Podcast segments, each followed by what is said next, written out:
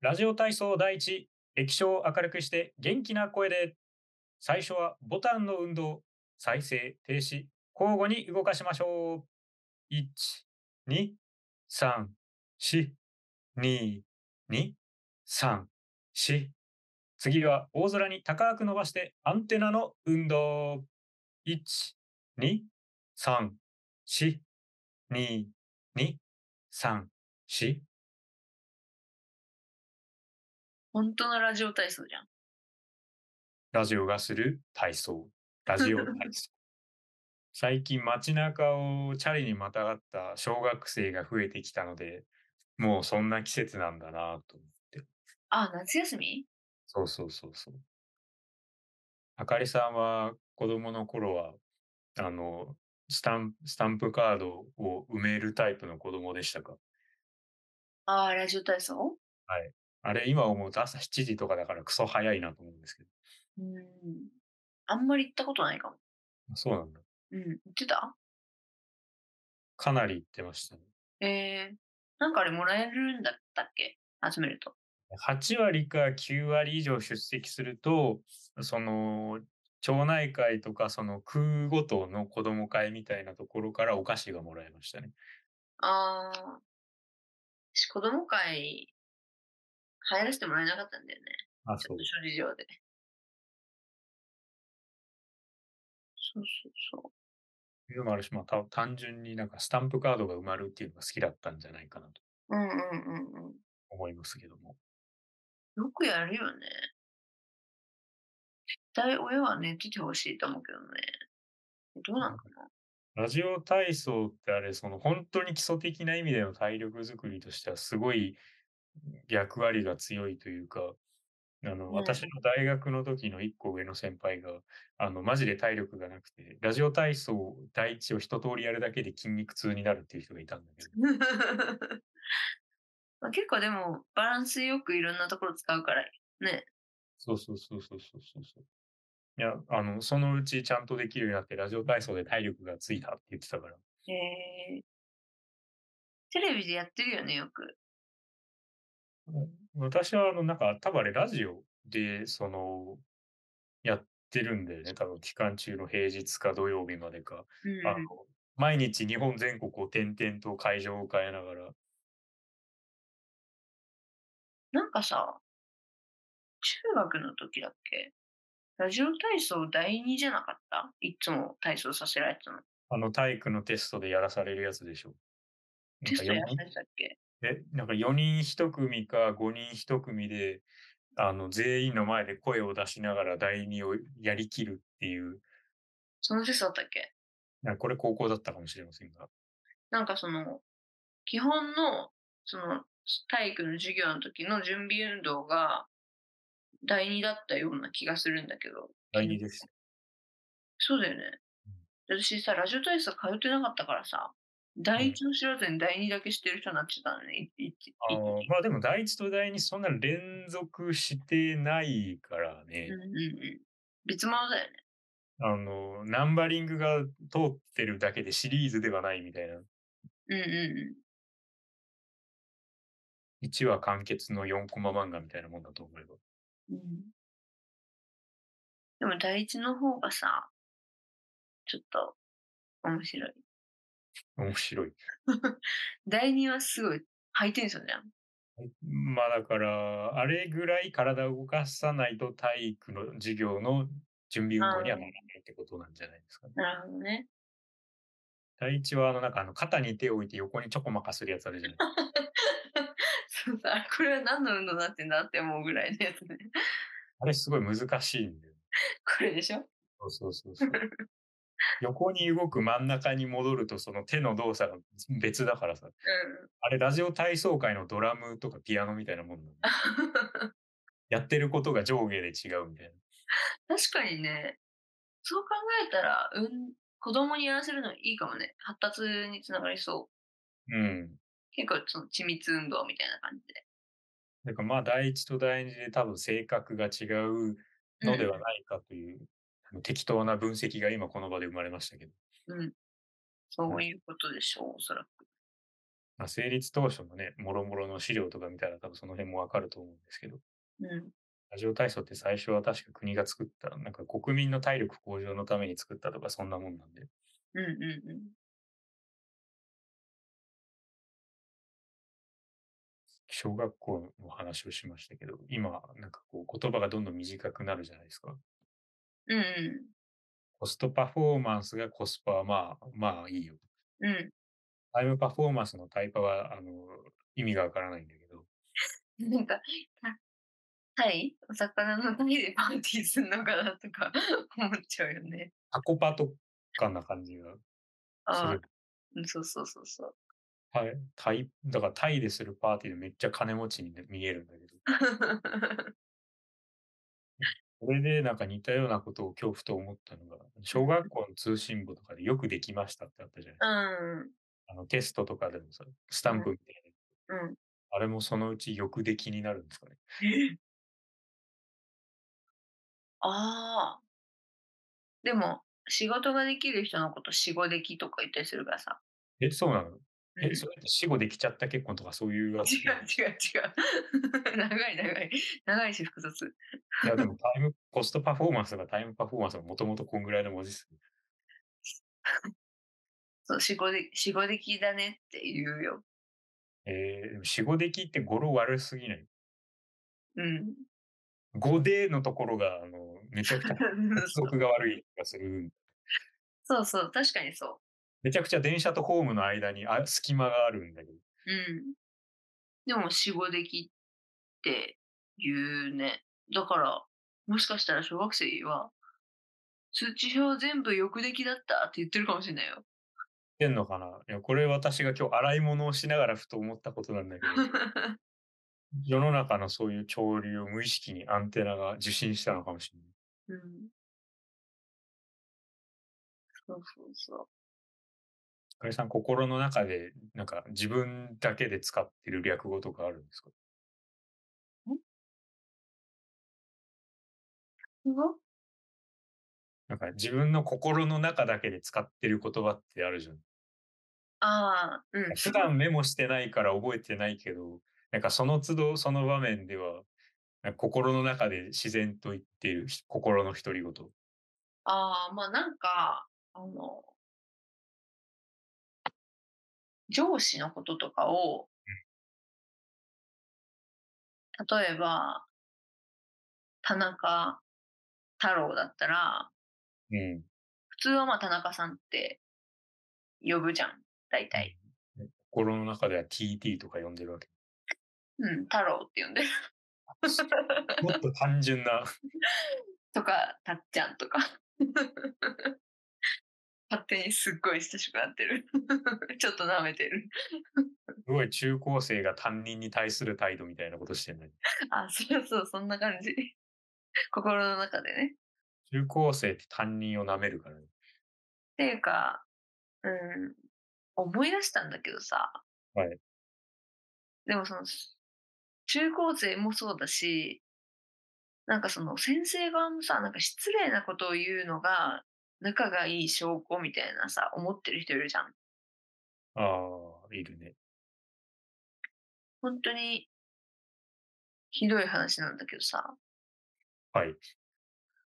その、高校卒業して、まあ一浪して、一応まあ進学先が決まって、高校にその報告に行ったのよ。うん。そしたらまあ1学年下の子も現役で受かってたら、報告に行ってたりするから、かかぶっててそれが。で、職員室の前で、まあ知ってる先生、私はそんなに親しいとは思ってなかったし、あんまり好きじゃなかったんだけど、多分あっちはそのなんか失礼な感じでいじるのが親しいって思ってる感じの人で、はいなんか、あ、お久しぶりですみたいな、なった瞬間に、あの、その他の子と喋ってたんだけど、ほらね、こんな変な化粧し始めるでしょみたいなことをさ、言われて、なんか、あれですね、こう、このラジオ、回を重ねるごとに、どんどん、あの、心の中でうるせえと言える人間になれの回の重要度が高まっております。うん、それは本当にね、心の中でボコボコにした。 あれって現代社会に対する特効薬なのかもしれそう、本当にそうだと思ない。私はそういう感じのことを言われたら心の中でコップの水をかけてるんですが。う。うん。私は八つだけにしてる。 もっと直接的だったわ。そうそう。そう、なんか、その先生にさ、その後、まあ、進学先知ってるからさ、で、まあ、狙ってたところとは違ったからさ、うん。でも別に、その人、そんなに私のこと支援してくれてたわけでもないし、そんなに親しくなかったのになんか、お前この一年何やっとったんみたいなうん。言われて、なんか、おびっくり、びっくりって感じ。まあね、結果はうまくいかなくともさ、まずはお疲れ様じゃないうん。とは思うんだけどね。まあ、そういうしたところがちゃんとできない大人なんだなと。うん。まだ二十歳にもいかないなりに大人って大したことないんだなと気づいたのかもしれません。そうそう、本当になんかバカなくなっているんだなって思った。まあもう自分自身、一浪して全然大したことがない、ん大したことないところ行ってるしね。まあ別に大したところ行ってても、それを言う人間性がどうかと思うけどね。 まあ、それは全くそうよ。何かしらのハラスメントだもん。そう、本当にそ会社に無礼を働いたら心の中で八つ咲きにされるっていうこう。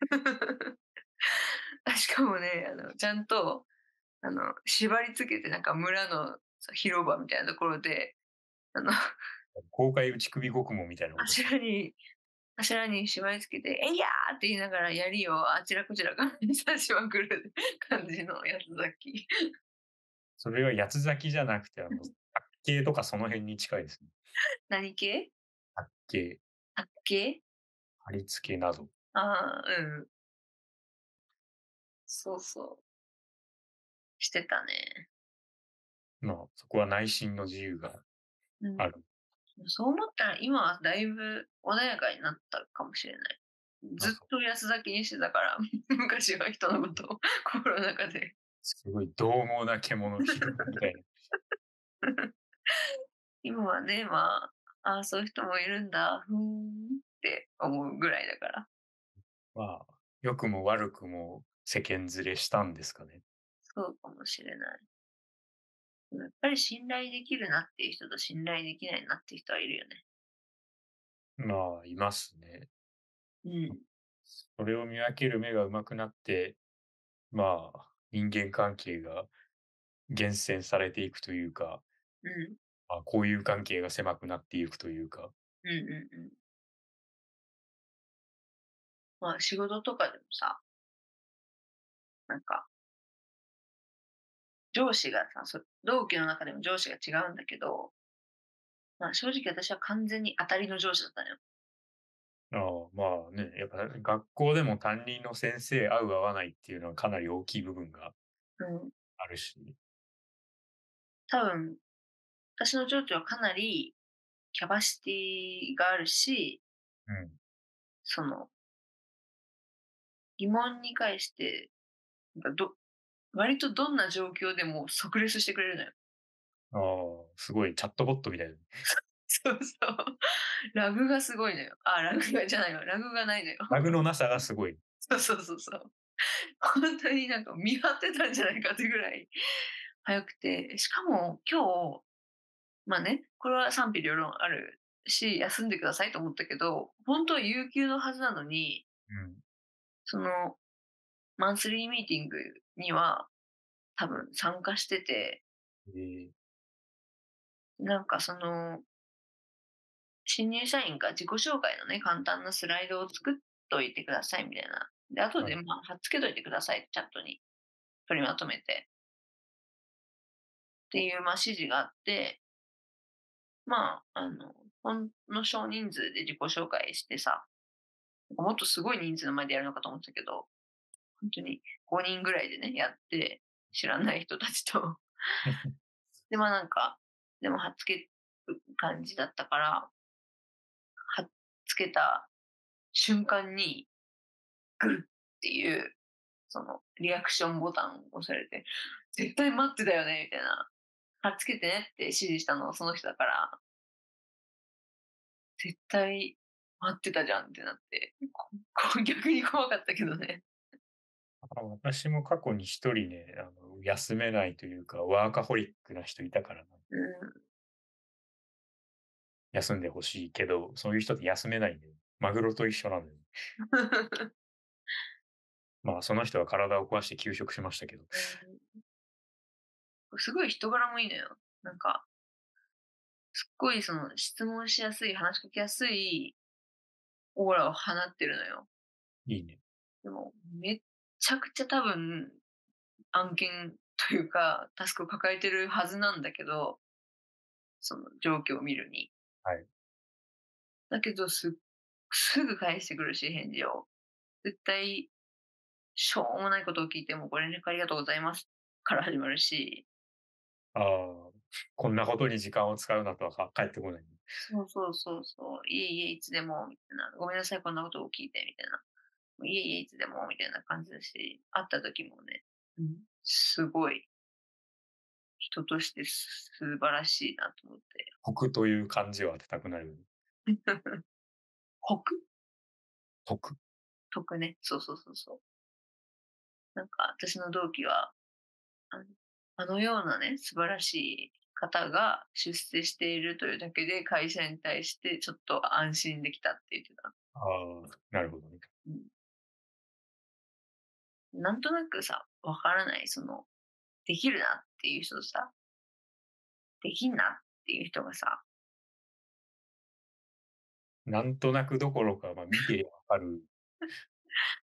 なんか私がさ、今転職したてで、その業界の知識はほぼないんだけど、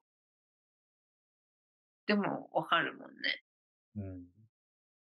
その、まあじゃあ、急にね、もう本番の仕事をいきなり振られたら当然できないけど、私は。うん。だってまだ知識を習得してないから。うん、うん。でもなんか、知識を習得したら一瞬で追い抜いちゃうんだろうなっていうのはあるよね。前職とかもそうだったしね。本当に役職持ってる、私より30歳以上上の大ベテランの人とか、なんか見てたらさ、もう、ああ、もう、なんていうかな。タスクのこなし方みたいなのはさ、うん。うちの方が上になってしまったんだって思って、うん。もちろんその技術的な部分はさ、経験が必要だけど、タスク処理の速さとかさ、まあこっちの方が上になってしまったんだと思って、うん。じゃあもう、私がこの人をコントロールするしかない、 なんて、 ちょっとね、大変だった。今度はいい環境に身を置けるといいですね。ねえ、でもまあ絶対どこにでもいるじゃん。できないのに、年数だけ長い人って。不思議だね。うん。まあ、一応そのね、試合では結果を残さないけど、そのベンチとか練習の時に、そのムードメーカーとして役立っているから、成績だけ見て解雇したら、チーム全体の成績がガタ落ちしたみたいなああ。話もあるわけだが、まあ、うんそういう例もあるというだけの話であって、うんうんうん。ただ純粋にという話もあります。うんうんうん。そうだね。まあでも純粋に取り除かないといけないものっていうの中には結構あるんですよ。うん。その一つがエアコンのフィルターについてるゴミ。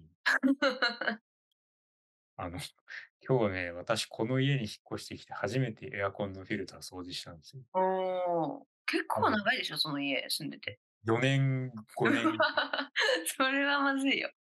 で、いや、エアコンのフィルターというものが存在する。これは聞いたことありまし うた。ん見えないから、うん。風出てくる。冷たいのも出てくる。暖かいのも出てくる。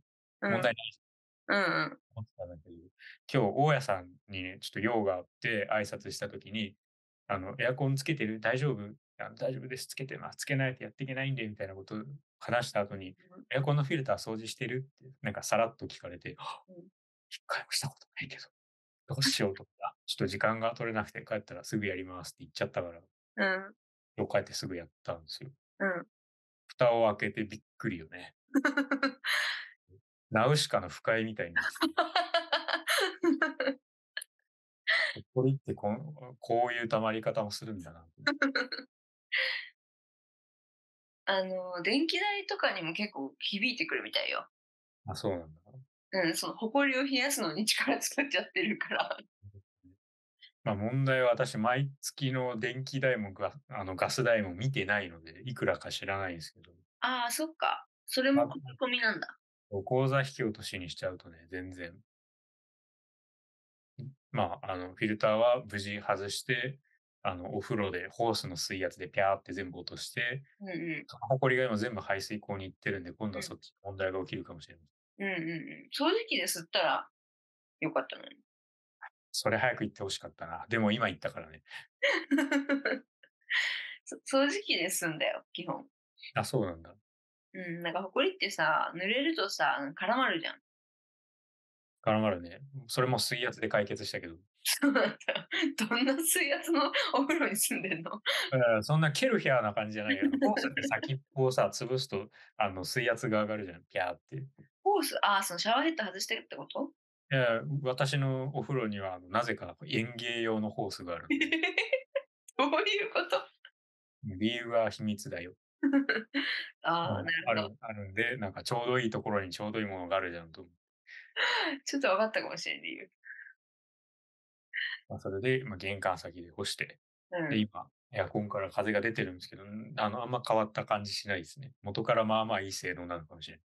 ああ、そうなんだ。え電気代やは家賃にこ込みなのいや、違いますね。別ああ、そっか。あんまり見てないだけか。はい。じゃあ、安くなるんじゃない電気代。 ああ、そうかな。まあ、うん1万円も2万円も安くなってくれればいいけど、そしたら俺が電力会社からお金もらわないといけないから。そうそう。その時期でね、ピャーっとすれば。うん、多分それなら楽なんだろうな。大うんうん。丈夫ですかリスナーの皆さんもエアコンのフィルター大丈夫ですかなんか、この間業者さんに聞いたら、ワンシーズンに1回は最低でもしてほしいって言ってたよ。あ、そうなんだ。うん。私は一体何シーズン踏み倒してきた16シーズンわかんない。まあ、いっぱいです ね。 今週はこれぐらいですかね。いつかラジオ団子の串体操なんかを作って、売れて、金が入って、左打ちわの生活ができるといいな。そうだ夢は見るだけただだから。うん。でも、夢を見るために家賃や電気代、ガス代がかかるから、ただじゃないかもしれない。 確かに。それでは、また来週もお会いしましょう体操第一、さようなら。バイバーイ。